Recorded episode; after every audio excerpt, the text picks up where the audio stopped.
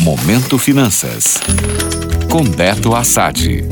Olá, ouvintes. Eu sou Beto Assad, analista de mercado financeiro, e hoje vamos falar de imposto de renda. Acabou no dia 31 de maio o prazo para entrega do IR. A Receita Federal afirmou ter recebido mais de 36 milhões de declarações, número superior ao esperado. E aí, você mandou a sua declaração? Se você tinha que mandar e não o fez, calma. Não é o mais adequado, mas também não é motivo para pânico. Quem perdeu o prazo ainda pode enviar a declaração, mas com pagamento de multa. Para quem tinha que mandar a declaração, mas não tinha imposto a pagar, o valor da multa é de R$ 165,74, que podem ser descontados da restituição, se ela existir. Agora, para quem tem imposto a pagar, o leão é um pouquinho mais bravo e cobra uma multa de até 1% ao mês. O valor máximo dessa multa é de 20% sobre o imposto devido pelo contribuinte.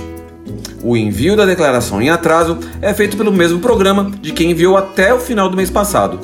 Ao escolher a opção Declaração de Ajuste Final e completar todo o preenchimento, o contribuinte irá receber o aviso de notificação de lançamento de multa assim que realizar o envio. Já para quem enviou a declaração dentro do prazo, mas a fez de forma incompleta ou depois encontrou algum erro, é possível fazer a retificação da declaração. O contribuinte tem o prazo de até 5 anos para fazer as correções, mas o ideal é que se faça a correção o quanto antes para evitar cair na famosa e temida malha fina.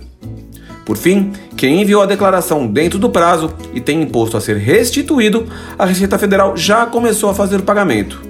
O primeiro lote foi agora no dia 31 de maio.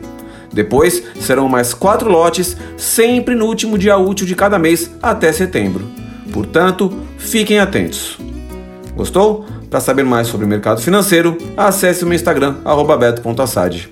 Até a próxima! Momento Finanças. Oferecimento já pensou em conquistar o seu imóvel? Financiamento Imobiliário Inter. Seu imóvel 100% você. Taxas a partir de 7% ao ano. Simule em bancointer.com.br barra finance-imob.